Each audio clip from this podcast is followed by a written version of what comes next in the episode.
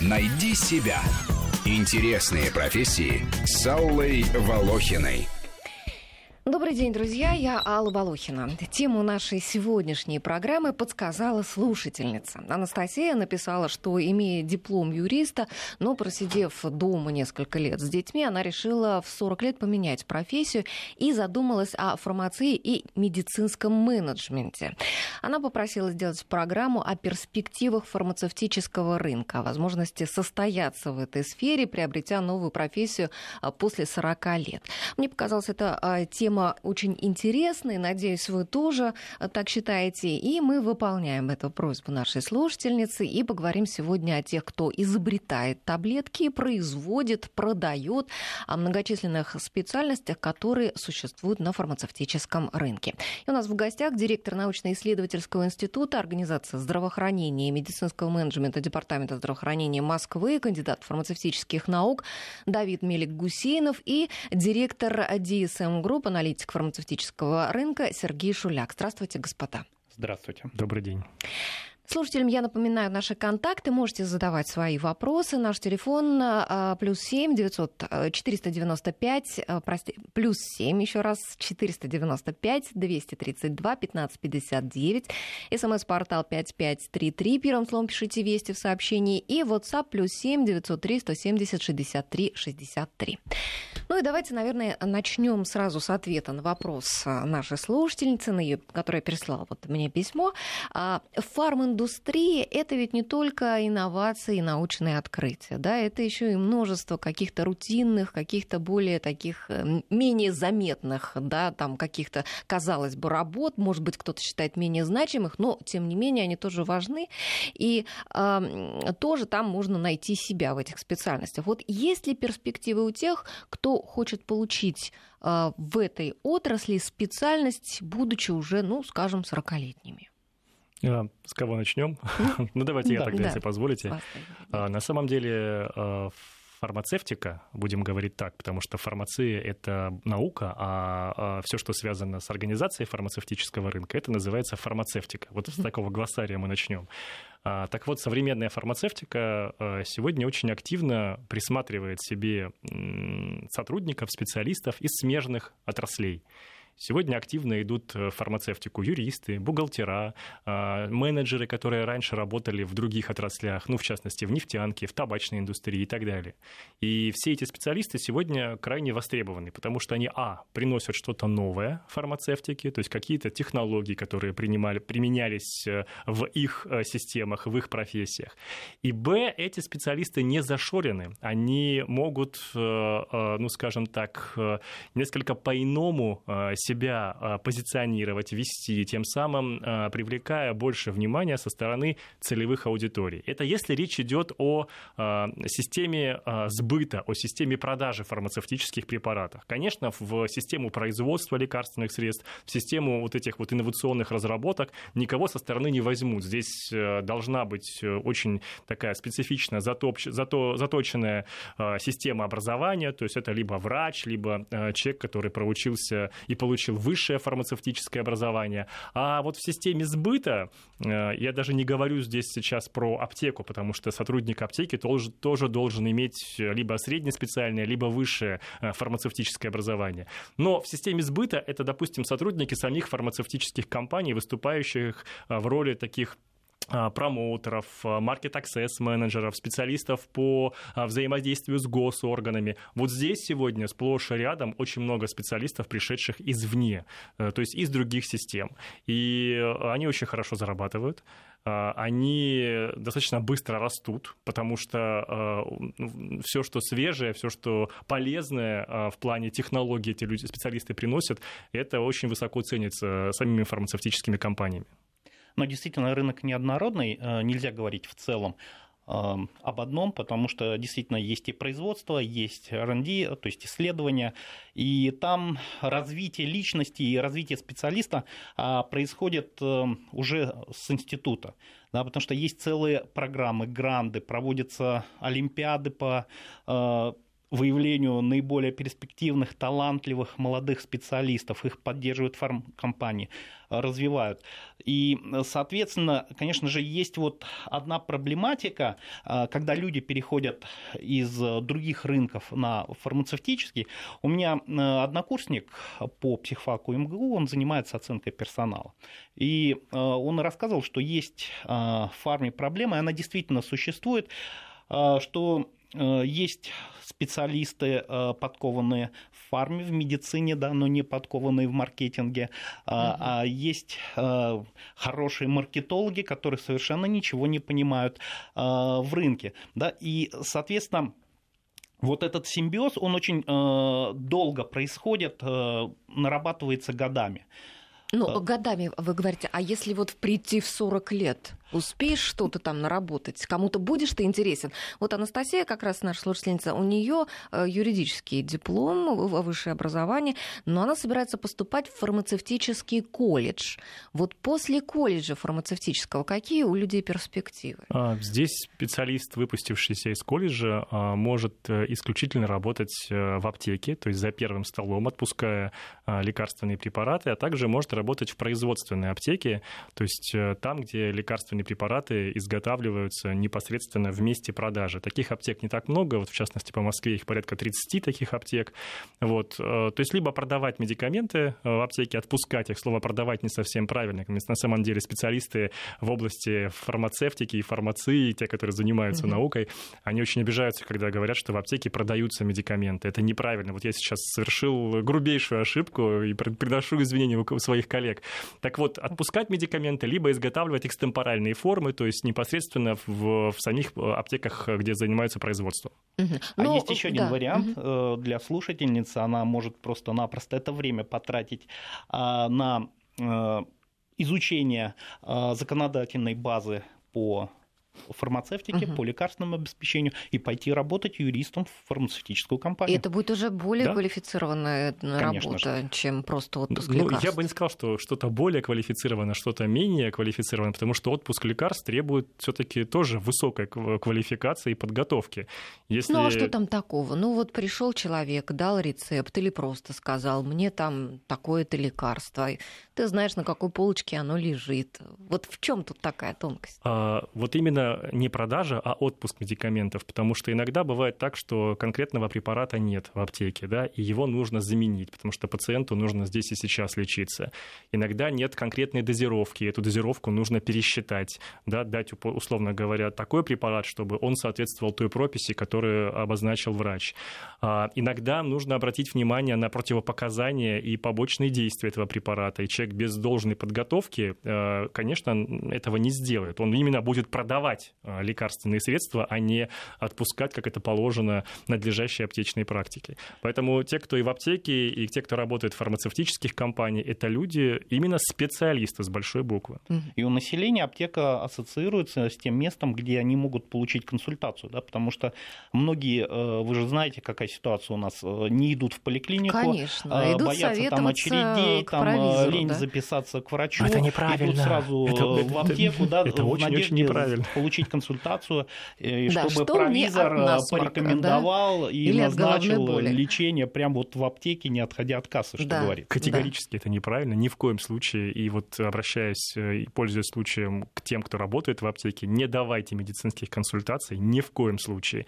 Если препарат рецептурный нужно отпускать по рецепту и попросите предъявить этот рецепт э, того, кто пришел. Ну а населению, кто пытается заменить врача провизором, то есть тем, кто отпускает медикаменты в аптеке, а, ну, тоже консультацию вы получите очень-очень условную. Нет, ну, не будешь же ты за каждым чихом, там, по поводу каждого чиха бегать к врачу, правильно? Ты приходишь в аптеку и говоришь, скажите, какие сейчас самые прогрессивные средства от насморка? От чиха. Да, да, от моего чиха. Да, какие там сегодня сейчас там у вас есть самые лучшие витамины или там еще что-то? По витаминам Разве... согласен. Все, все, что касается безрецептурных препаратов, здесь провизор может оказать э, такую консультацию.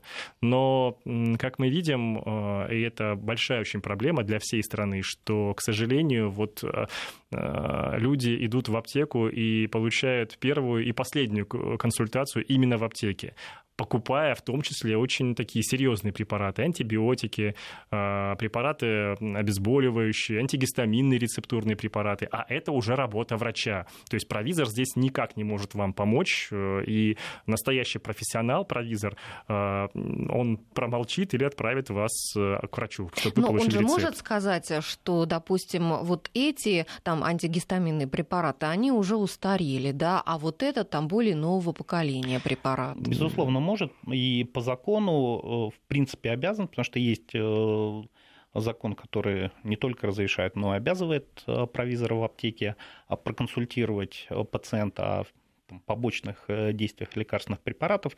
Но дело в том, что действительно это не прием врача, потому что неизвестны анализы, анамнез пациента, а все практически препараты требуют э, действительно тщательного подбора э, в соответствии с заболеванием, которое есть у пациента и сопутствующими заболеваниями, потому что не секрет, э, лекарственные препараты имеют побочные эффекты, да, и чтобы не усугубить другие заболевания, да, и не ухудшить состояние пациента, вот действительно нужно взвешивать все аспекты, которые существуют при заболевании у пациента на данный момент. Ну, а, вообще, когда мы говорим о фармацевтическом рынке, то о профессиях, которые на нем существуют, то, наверное, большинство из нас знает вот фармацевт и провизор, угу. да, а, а, а массы остальных мы даже и не знаем. Давайте да мы... даже по фармацевту и провизору очень Есть часто путаница, да, да, кто за что кто отвечает. За что. Да. Вот давайте сначала объясним, какая между ними разница, а потом перейдем к следующим специальностям. Вот правильно я понимаю, что провизор это человек с высшим образованием, да. а фармацевт он с, со средней... Среднеспециальной, да. А, фармацевт, как мы уже сказали, имеет право отпускать медикаменты и имеет право а, находиться и работать в производстве медикаментов в самой аптеке. Если мы говорим про провизоров, э, то помимо вот этих двух э, функций, которые может выполнять э, фармацевт, а, провизор еще может руководить аптечной организацией, то есть у него уже есть навыки и знания в отношении того, как устроено фармацевтическое дело. Вот. И провизор также может работать на производстве. Допустим, провизор-технолог есть такие да, специальности.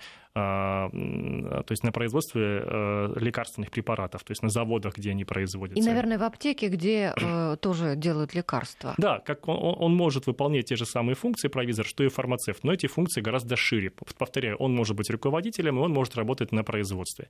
Есть еще одна специальность, которую очень часто путают э, с провизором и фармацевтом, это фармаколог. Угу. Фармаколог это уже не фармацевтическое, а медицинское образование. То есть это врач, который учился в медицинском вузе э, и получил очень глубокие э, знания в фармакологии. Вот если человеку назначают больше двух двух э, медикаментов одновременно принимать, э, классика жанра, чтобы его проконсультировал клинический фармаколог. Такие фармакологи должны быть в поликлиниках, такие фармакологи есть э, практически в каждой больнице. Впервые слышу вообще. Да, есть такой очень, очень серьезная проблема, называется полипрагмазия, когда человек одновременно употребляет несколько медикаментов, особенно если есть какие-то хронические заболевания. Так вот, фармаколог комбинирует препараты так, чтобы они дополняли друг друга, а не перекрывали ни в коем случае. И это на самом деле, к сожалению, в России вымирающая специальность. Да что? Ну да, это так. Э, э, очень э, проблемно сегодня найти, допустим, фармаколога в поликлиниках. Вот вы, наверное, посещаете да поликлиники. Не слышала. вы да, не слышали об этом. Да. А на самом деле для людей, у которых там диабет, какие-то другие хронические заболевания, это специалист очень и очень важный при назначении того или иного лечения. То есть получается, что после того, как ты сходил, ну, хотя бы к терапевту, например, да, и получил какой-то там э, схему лечения, да, тебе нужно идти к фармакологу и спрашивать у него, да посмотрите, вот могу ли я одновременно принимать вот эти лекарства. По-хорошему терапевт должен привлечь фармаколога, когда назначает те или иные лекарства. Повторяю, речь идет о том, о той ситуации, когда назначается сразу несколько лекарственных препаратов. Вот если это типичная схема, то есть и схема уже давно э, испробована и она работает, конечно, терапевт не направит к фармакологу и назначит эти препараты сам. Но если у человека допустим, инсульт, у него диабет, у него развиваются э, там какие-то еще сопутствующие с диабетом заболевания, и требуется сразу комплексная терапия. Вот здесь консультация фармаколога просто обязательно. А почему вы говорите, что эта профессия вымирающая? К сожалению, э, система здравоохранения, она, мы видим, как сегодня э, развивается, она погружается в систему обязательного медицинского страхования, и вот участие фармаколога в оказании медицинской услуги, оно снижается сегодня по причине того, что ну, не все обращаются к фармакологу, и так вот если бы люди его... знали о том, что есть такой специалист, если бы он действительно по факту был в поликлинике, вот тут еще думаю, и был в поликлинике, бы. очень важно, потому что эти специалисты, они э, требуют очень серьезной подготовки. И если раньше в советское время их э, готовили, и вот если вы посмотрите сейчас на фармакологов, то это в основном контингент такой вот э, старшей возрастной группы. Там молодежи не так много. И, к сожалению, образование подкачало, и этих специалистов очень мало. За ними охотятся сегодня. Вот, в частности, в Москве, я сто процентов знаю, любая поликлиника бы с руками-ногами оторвала бы такого знающего, качественного фармаколога, потому что это, а, экономия средств в первую очередь, потому что э, ты назначаешь только те препараты, которые помогут пациенту, а не э, целый спектр, и э, денег потратится значительно больше. И, б, пациент быстрее выздоравливает, у него меньше побочки, меньше жалоб, соответственно, меньше проблем клинических с этим пациентом и так далее.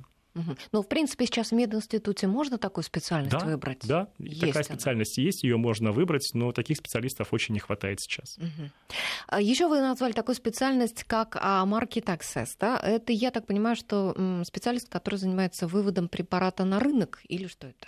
Ну, э, я два слова скажу, потом передам да, палочку да, эстафетную Сергею, угу. потому что уже узурпирую его время. А, Market Access — это специалист, который организует доступ к рынку. То есть э, вот чтобы препарат прошел быстро регистрацию, чтобы препарат имел э, возможность быть включенным в различные списки, допустим, в перечень необходимых и важнейших лекарственных препаратов. Такой перечень есть на федеральном уровне, его Минздрав федеральный ведет.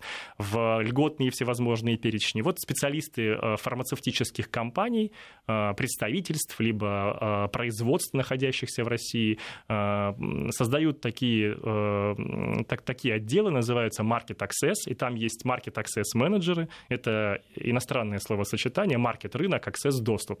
Так вот, эти Market Access менеджеры занимаются тем, что готовят рынок под, под выход конкретного препарата и помогают этому препарату на этом рынке закрепиться. А как они готовят? Что это? Это какие-то пиар-акции или что это, Сергей? А, Вообще э, фарма, я вот уже говорил, она настолько разнообразна, и это целая индустрия. А, работает множество специальностей, а, специалисты а, по public relation, специалисты по маркетингу, Потому что э, препарат, вот, э, даже будь то он OTC, то есть безрецептурный, будь то рецептурный, нужно подготовить аудиторию, как врачебную, так и пациентскую, к восприятию, например, нового препарата. Да, соответственно, этот препарат э, должен быть доступен, он должен быть в сознании э, пациентов, врачей, понимание того, зачем его назначают, как назначают, чем он лучше и прочие-прочие аспекты. То есть это целая индустрия по доведению информации и доведению самого препарата э, до пациентов. Поэтому э, можно посвятить этому, наверное, наверное, не один день, да, как угу. это делается, что, э, какие мероприятия, конференции и э, прочее проводятся э, для того, чтобы действительно пациенты получали новые высокоэффективные препараты. Поэтому действительно в фарме очень много разных специальностей, и работают не только люди, закончившие медицинские институты и фармфакультеты, маркетологи, юристы, действительно, потому что очень много юридических ограничений по тому же продвижению лекарственных препаратов. Поэтому можно рассматривать вот это все в комплексе. Ну, а, наверное, э, когда новый препарат выводится на рынок, да, то э, врачам, видимо, на конференциях о нем рассказывают, да, а потребителям через рекламу. Да, рекламу, социальные сети, э, потому что если рецептурные препараты, допустим, запрещено рекламировать публично, то очень часто фармацевтические компании используют такие хитрые, я бы сказал бы, технологии, а, технологии продукт плейсмента а, в форумах, ну, к примеру, да, где общаются а, мамочки малышей, вот, и кто-то появляется на этом форуме и начинает... Вот, Подставное лицо ну, такое. такое есть, угу. да, такие технологии угу. есть, давайте об этом тоже прямо говорить. Если мы говорим, вот вернемся к теме Market Access, Market Access Manager — это лоббисты. Вот они занимаются лобби. Не лоббио, да, вот uh-huh. то, что мы готовим, а именно лоббизм, а, то есть продвижение интересов компании. Лоббизм это хорошо на самом деле. У нас просто в стране, к слову, лоббизм а, привинчивается очень много да, каких-то коннотаций негативных. Есть, да. да, но это хорошо. То есть они защищают интересы своих, своих компаний и а, продвигают препараты посредством различных конференций, посредством различных контактов и совместных проектов, которые организуются, допустим, между, э, в, в, в купе фармацевтическая компания и там там орган какой-нибудь исполнительной власти. Допустим, строится а, какой-нибудь э, диагностический центр, где а, этих пациентов начинают лучше диагностировать, компания фармацевтическая получает новых э, пациентов, потому что их нужно лечить, а региональные, региональные власти получают ну, лучшее лечение этих пациентов и меньшее количество осложнений. Вот это все market access, то есть это такие технологии, которые запускаются в виде проектов, и эти проекты ну, работают работают по принципу, опять сейчас иностранное словечко употреблю, win-win. Win-win — это выиграл-выиграл. То есть выиграла и компания, и выиграло общество в лице пациентов и государства. Ну, Главное, Вы... что это все да. законно, да, потому что э, зачастую вот у нас э, не то что население, а иногда даже специалисты э, до конца не знают э, законов, своих прав, и то, что можно действительно законно э, проводить, продвигать, рассказывать. Вот действительно вот специалисты, они именно на законных уровнях, потому что Давид правильно сказал, что лоббизм а, носит какой-то негативный оттенок у нас в обществе, а на самом деле это законные методы продвижения, то есть используя а, права и возможности, которые даны по закону. Соответственно, если правильно использовать это все, то... В подавляющем большинстве случаев, да, Сергей. Ну, но... Выиграл, выиграл, да. как вы говорите, вин-вин. Э, это когда препарат хорош когда он да, эффективен, да. когда он не дает каких-то неожиданных побочек или тех побочек, о которых умалчивают, или вообще это пустышка и так далее. Такое ведь тоже случается нередко. Да, вы правы. И вот когда я говорю не, не, не всегда, Сергею, что в подавляющем большинстве случаев действительно в рамках закона, но есть моменты, когда действительно компания идет на те техники, которые действительно в рамках закона ну, ничего к ним не, предъяв, не предъявишь к этим техникам. Но а, есть еще вопросы этики. И многие компании, допустим, вступая в различные ассоциации, допустим, ассоциация иностранных фармпроизводителей, ассоциация российских фармпроизводителей, подписывают даже хартию этики. Этика, она гораздо выше, чем закон. Потому что если твой препарат неэффективный, если он а, не э, настолько фармакоэкономичен, фармакоэкономика тоже еще одна специальность, про которую мы поговорим, я думаю. То есть если он не настолько фармакоэкономичен, как препарат конкурента, то зачем он тогда этой системе здравоохранения нужен?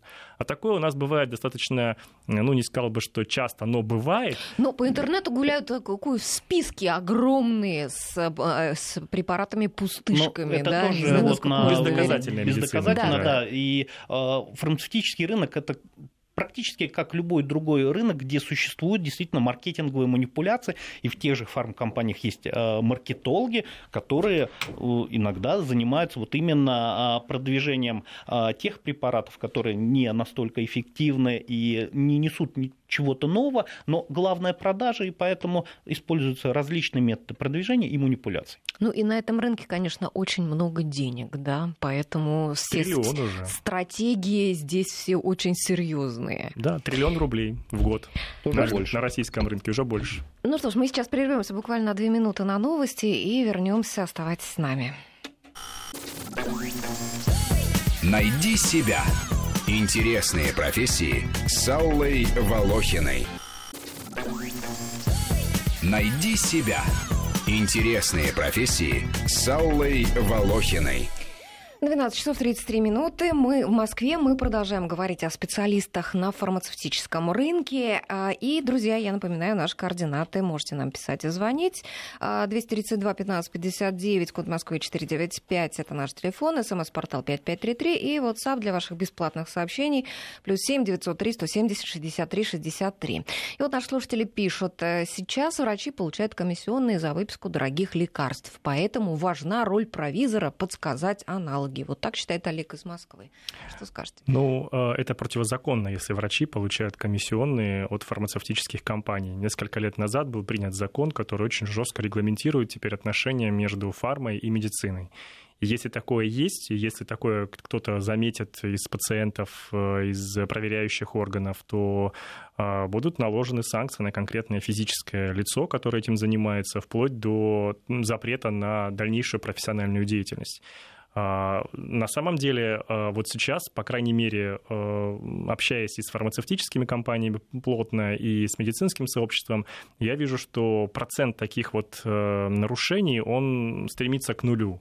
То есть э, и фарма пытается более-менее быть этичной, она не хочет себя подставлять, потому что если а, крупную фармацевтическую компанию уличат в том, что она подкупает врачей, а вы что, это... что говорили, что лоббизм это хорошо? А, ну, лоббизм, смотря какой. Если это покупка выписки э, врачей, то это многомиллиардные штрафы. И мы каждый год вот становимся свидетелями таких вот громких скандалов, когда э, крупная фармацевтическая компания, под которую начинают э, копать следственные органы, не только российские, но и, допустим, зарубежные, там, американцы, англичане, как только начинается какое-то расследование, фармкомпания сама быстро капитулирует, поднимает руки и говорит, да, да, да, я вот виновата как компания, я выплачу лучше там 15 миллиардов долларов э, штрафа, но только дальше не проверяйте. Вот такие вот э, сюжеты бывают достаточно часто, раз в год как минимум, а то бывает и, и чаще. Это у нас в России? Это в мире. В, мире. А, в России тоже в последнее время практика отношений между фармой и врачами, она скорректировалась. У нас правила достаточно даже более жесткие в, вот в организации такого общения, чем, допустим, в той же самой Великобритании. Медицинский представитель фармацевтической компании может исключительно а, проводить какие-то образовательные мероприятия, кружки в поликлинике или в больнице, собирая сразу несколько врачей в одном месте и рассказывая им о препарате. И то на это, должна быть, э, на это должно быть одобрение главного врача, должен быть официально выпущенный приказ, который разрешает такое, э, такого рода э, деятельность на территории лечебной организации. Времена, когда врачей вывозили куда-то там на Бали или еще куда-то. Времена, когда устраивали большие банкеты, знаете, с накрытыми столами, с девушками в перьях, которые выступали, эти времена уже прошли. Это 90-е годы. Сейчас все-таки более-менее цивилизованно фарма общается с врачами. Угу. Но ну, это один из стереотипов, да, что э, врачи получают деньги за выписку лекарственных препаратов, потому что у нас очень большое количество лекарственных препаратов, и э, вот один из тех аспектов э, сокращения рентабельности соответственно, не позволяет вот жить на широкую ногу и раскидываться деньгами фармкомпаниям. И опять-таки здесь э, рынок, это бизнес. Э, невозможно платить э, за все, даже если такие случаи бывают. Действительно, в свое время ФАС выявляла такие моменты, и они касались действительно очень очень и очень дорогих препаратов э, по заболеваниям, которые вот э, действительно очень редки, где это можно отследить, что этот врач вот выписал этот э, препарат. А у нас же, конечно, вот опять-таки стереотип, что за любой препарат там врач получает какие-то деньги, еще прочее, прочее. Нет, совершенно не так, потому что это технически вообще невозможно отследить и невозможно там заплатить врачу за выписку там, любого препарата, там, потому что э, непонятно, кто его выписывал. Ну, вот то, что мы видим там, ручки с названиями лекарств. Это запрещено там, тоже. А, еще какие-то это такие не запрещено, следы, потому да? что это есть в каждой аптеке, в каждой продукция. аптеке, да, ты кладешь деньги на, вот. как это называется, тарелочка, да? Но это способы продвижения, да, здесь нет ничего противозаконного, если речь идет об безрецептурном препарате. А, но если врач выписывает вам а, лекарственный препарат на бумажке, на да, которой да, написано да. название препарата уже, это запрещено. Если у, у врача а, медицинский халат, на котором выбита и там гравировка как-то сделана, название фармацевтической компании, это запрещено. Конечно, там ручки какие-то, вот э, блокнотики для личного пользования. Это такой мелкий подкуп, да, вот ну, со стороны Но это не мелкий подкуп, потому что врач выписывает там несколько десятков э, ручек э, в год, вот. И э, как сувенирная продукция, если она э, предназначена для врача и э, используется не для передарения, то есть очень много диспутов есть, но есть закон, да, и, соответственно, вот э, такая сувенирная продукция, она закона она не подпадает под ограничения. У нас есть звонок от Натальи Ивановны. Здравствуйте. Здравствуйте. Я рада слышать своих коллег в эфире. Добрый день. Я и провизор, выпуск тех старых давних времен 60-х годов. Работала на Дальнем Востоке. И когда я начинала работать провизором, провизор был э, контролером врача. Он обязан был проверять рецепты, и в рецептуру сажали только провизоров, чтобы мы контролировали дозировку и качество выписывания препаратов. И мы давали отчеты каждый месяц по нарушениям этого выписки каких-то лекарств. Прошло время, и меня судьба бросила так, что я работала на кафедре фармакологии Владивостокского мединститута, закончила, конечно, второй институт, написала кандидатскую, в общем, жизнь сложилась, как сложилась. И когда я вернулась э, в наш район, данный, где мы живем сейчас, вот я с вами говорю, угу. Я увидела, что у нас в аптеках работают люди совершенно без фармообразования, что аптека превратилась не в контроль применения лекарств в нашей стране, а в торговлю. А в какой-то, вы знаете, я даже не знаю слова, не могу найти сейчас. Я вот последние 25 лет работала э, в ночным дежурантом в аптеках и работала врачом скорой помощи на основной э, работе врача-невролога. Угу. Их всего 8 бригад было в Москве. И вы знаете, я, я встречалась с большими казусами выписывания лекарств и применения. И что, когда вы знаете, коллега, что каждое лекарство имеет до 15-18 коммерческих названий. Да, непатентованные наименования называются. Вот. Да. И когда приходишь, и у пациента выписано, выписано лекарство непатентное, и в нескольких наименованиях, то есть одно и то же, встречались угу. даже с превышениями доз этих препаратов.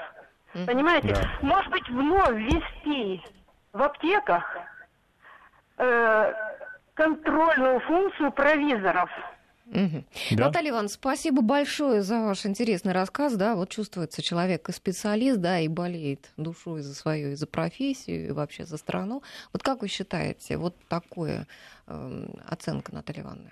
Я категорически соглашусь с Натальей Ивановной, не только потому, что ее зовут Наталья Ивановна, меня так маму зовут, но и потому, что она действительно поднимает очень острые а, проблемы того, что мы, к сожалению, выхолостили понятие аптека. Сегодня аптека отнесена по виду классификации деятельности к торговым предприятиям. И этим все сказано. Аптека занимается торговлей.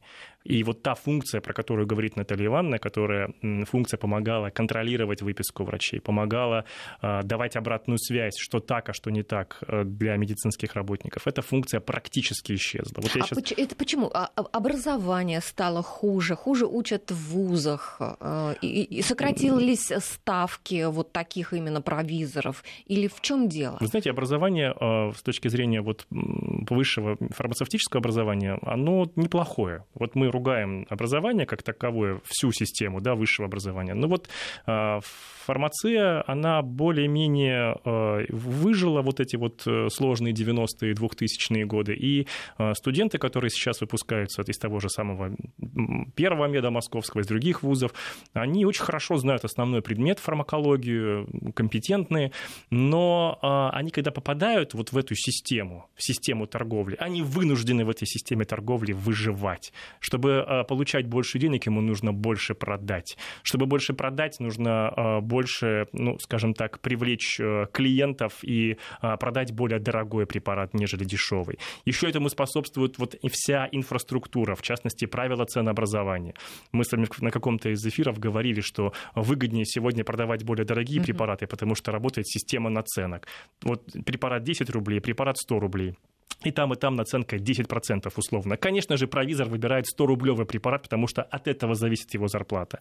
И вот этими правилами, я бы сказал бы антиправилами, да, и этими, э, этой инфраструктурой, то, что аптеки — это торговое предприятие, мы выхолостили понятие э, фармацевтический работник. Но образование, оно очень важно. Что сейчас происходит? У нас сейчас в стране более 50 фармацевтических факультетов. Э, дефицит кадров. Это именно высшее образование. Это именно угу. высшего образования. А зачастую это э, ну, как модное такое слово, новодел, это новые факультеты, не имеющие истории, соответственно, э, они образовались несколько лет назад, Почему так происходит? А потому что большой дефицит кадров в той же самой аптеке. И что происходит? Люб, э, любой выпуск, он есть, где есть умнички, отличники, там середнячки, есть там э, плохо успевающие студенты. Сейчас э, рынок фармацевтический, розничный рынок, он забирает все и даже не хватает.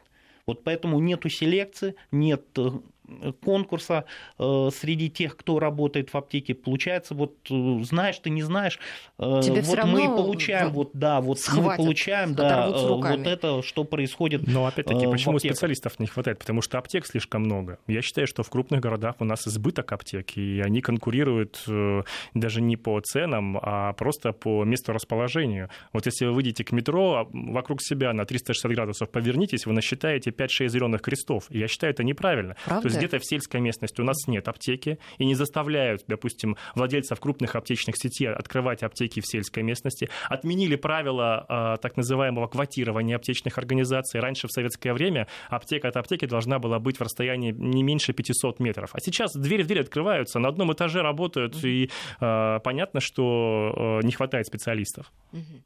Друзья, мы сейчас с вами должны прерваться, но у нас такой прям завязался с вами интересный разговор. Я хотела бы продолжить вот еще и тему образования образования, тем востребованности определенных специальностей да, на рынке. А, буквально полторы минуты сейчас мы а, сделаем паузу. Найди себя. Интересные профессии с Аллой Волохиной. Вести ФМ. Найди себя. Интересные профессии с Аллой Волохиной.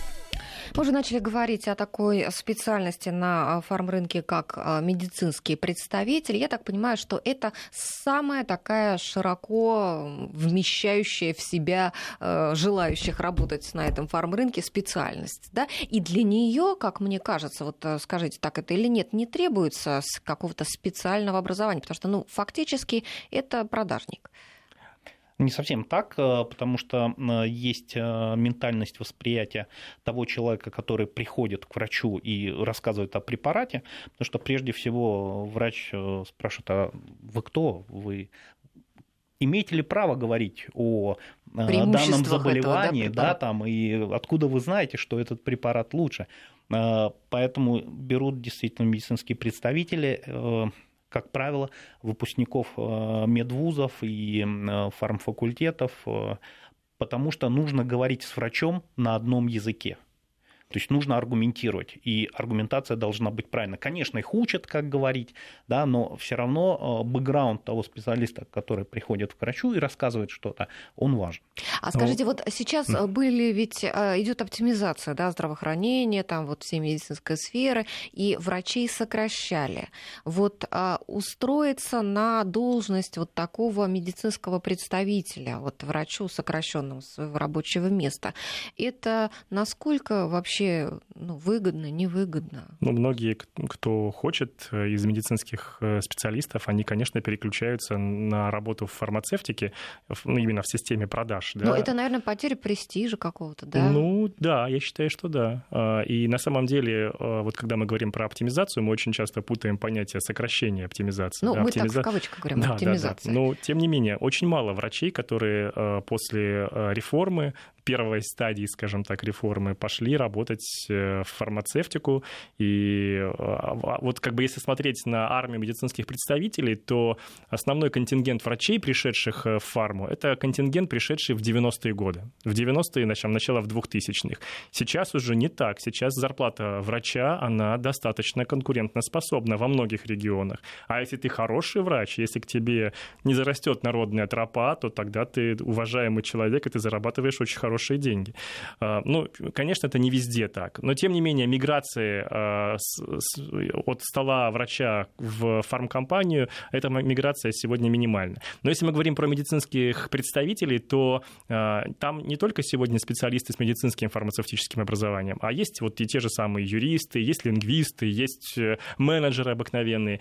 Просто медицинский представитель такое собирательное название. А есть в этом названии, допустим, торговые представители, которые приходят, общаются общаются со специалистами аптеки и э, фиксируют наличие препарата на аптечной полке. Здесь уже медицинское образование или фармацевтическое не нужно. Ты пообщался с представителем аптеки, не, не продвигая препарат, просто узнал, есть, нет препарата в аптеке и так далее. Есть сервисные представители, которых, тоже, которых также называют медицинские представители, но они занимаются тем, что, э, допустим, приносят врачу или в аптеку какие-нибудь э, там учебники, какую-то информацию, какие-то распечатки. То есть они просто занимаются вот доставкой э, сообщений в виде бумажных носителей, в виде каких-то там приборов, технологий тем, кто их получает, врачи либо провизоры.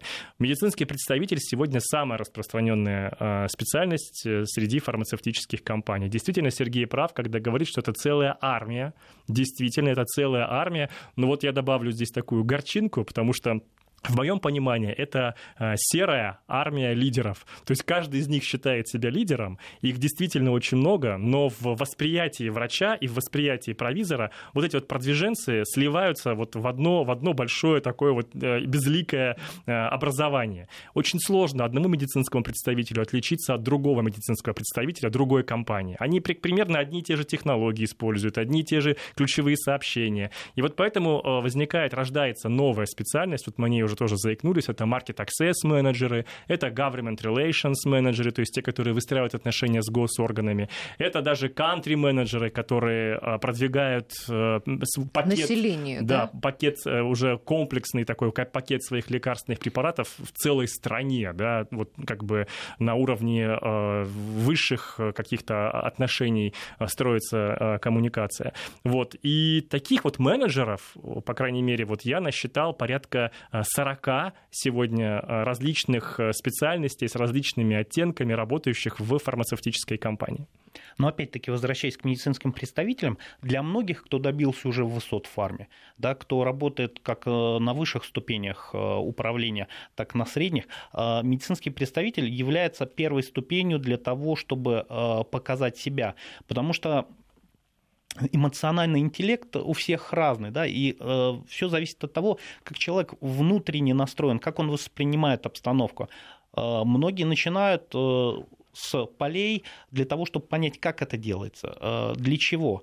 Поработать и, соответственно, на земле, как да, говорят, и да? Если, да, если есть тяга, есть желание, то эти люди они начинают расти, они а, перебираются из города в город, ну, потом сразу оказываются дают машину, в Москве. Им дают хорошие да. там пакеты а социальные. Есть, есть те, которых это устраивает, и они а, всю жизнь работают медицинскими представителями.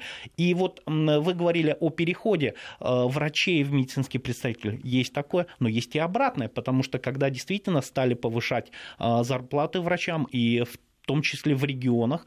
Э, я знаю много примеров э, людей, которые вернулись в медицину и э, теперь работают по специальности и забыли про медицинского представителя как страшный сон. Есть еще множество а, специальностей. Я боюсь, что, конечно же, мы в нашей э, сегодняшней программе не успеем все их охватить, но я думаю, что на эту тему у нас будет еще программы. А, менеджер по клиническим исследованиям. Вот чем занимается этот специалист? Специалист, который формирует э, процесс проведения клинических исследований. Нужно контролировать систему набора пациентов на клинические исследования. Нужно контролировать, чтобы эксперимент, само клиническое исследование проходило надлежащим образом в рамках стандартов нужно контролировать работу страховых компаний, которые страхуют этих пациентов, принимающих участие в клинических исследованиях, э, и при возникновении каких-то э, случаев страховые компании выплачивали компенсации. Это очень ответственная позиция. А с каким образованием туда можно? Только с медицинским образованием. Это э, исключительно медицинское, даже не фармацевтическое. То есть человек должен, конечно, обладать, обладать компетенциями юриста, экономиста, но в первую очередь это клинические компетенции, то есть медицинский работник. Очень востребованно, потому что что любой новый препарат, он не регистрируется в России без проведения а, именно на территории России а, клинических испытаний. Поэтому действительно можно сказать, даже это такая каста узкая а, специалистов, но очень востребованная и без них, конечно, новых препаратов бы не было. Угу. Борис Иванович с нами на связи. Здравствуйте. Здравствуйте, добрый день, добрый уважаемый день. ведущий Борис Павлович Иванов. Угу. Меня заинтересовала новая специальность, вы открыли, как фармаколог. Фармаколог, да? Фармаколог, да. да. Извините, да. Ну, у меня такое ощущение, что этот специалист, вот, по вашим понятиям, должен был дать широкий спектр знаний допустим, от педиатра ну, дерматолога, да. Ну, на уровне знания академика. Реально это ли? А что лечащие врачи это не могут что консультировать? Ведь надо быть тоже специалистом. Это что-то вот сомнительное, чтобы он так много знал. Понятно. Спасибо да. большое. Хороший вопрос, Борис Действительно, врач-фармаколог, он мультидисциплинарный врач. Он должен знать э, все, всего понемногу. Но в первую очередь он должен знать очень хорошо фармакологию с точки зрения химических и биологических веществ, как они друг на друга действуют, как они друг друга дополняют. Конечно, это там вы высшая каста, как говорит Сергеев, в, в, ну, про других специалистов, но а, фармаколог, э, он, конечно, не академик, этому учатся, учатся долго.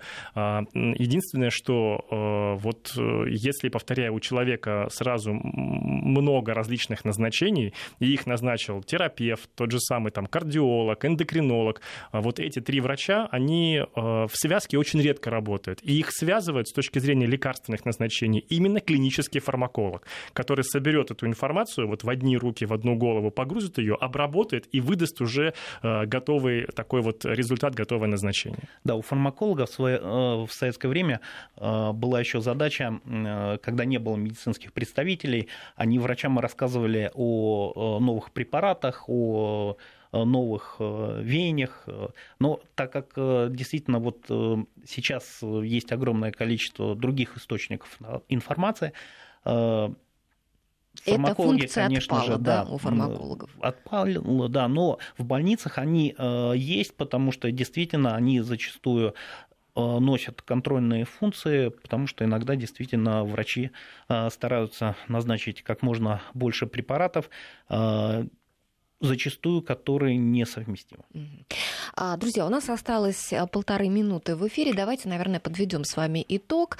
А, скажем о, наверное, сейчас о самых перспективных профессиях, которые бы вы посоветовали на этом вот рынке выбирать для молодежи, да, то есть как бы с заделом на будущее, и, допустим, людям, которые хотят сменить свою специальность, которым там, ну, где-нибудь там в районе 40, там, ну, уже зрелые такие люди, может быть, в качестве там второго образования, второго диплома и так далее. Ну, э, не место окрасит человека, а человек место. Поэтому э, фармация и фармацевтика всегда будут востребованы. Люди болели, люди будут болеть, поэтому эта отрасль будет активно развиваться в ближайшие еще несколько сотен лет. Поэтому, если есть э, желание, если есть интерес, нужно идти и пробовать себя. Если мы говорим про молодежь, то здесь, конечно, вот медицинским представителям ты еще молод, ты еще можешь походить, побегать, пообщаться. Если мы говорим про старший возрастной контингент, то это больше в маркетинг, больше в управление, а, системой сбыта, а, уже, конечно, так вот активно не поездишь по врачам и не пообщаешься насчет препаратов. Но прежде всего, вот повторюсь, зависит от человека, его внутренняя мотивация, а, то, чего он хочет, потому что сейчас многие HR говорят о том, что, конечно, очень низкий уровень эмоционального интеллекта, очень низкий уровень лидерства как было в одной песне, настоящих буйных мало, вот и нету вожаков. Ну что ж, хорошая точка. Спасибо большое, друзья. Мы вернемся обязательно, еще поговорим о профессиях на фарм-рынке уже более подробно. Мы еще сегодня не успели поговорить о тех, кто изобретает лекарства. Mm-hmm. Да? У нас сегодня в гостях были директор научно-исследовательского института Организации здравоохранения и медицинского менеджмента Департамента здравоохранения Москвы э, Давид Мелик-Гусейнов и гендиректор DSM Group, аналитик фармацевтического рынка Сергей Шуляк. Спасибо Будьте большое. Здоровы. До свидания. Будьте здоровы, спасибо. Найди себя. Интересные профессии с Аллой Волохиной. Вести ФМ. Первые о главном.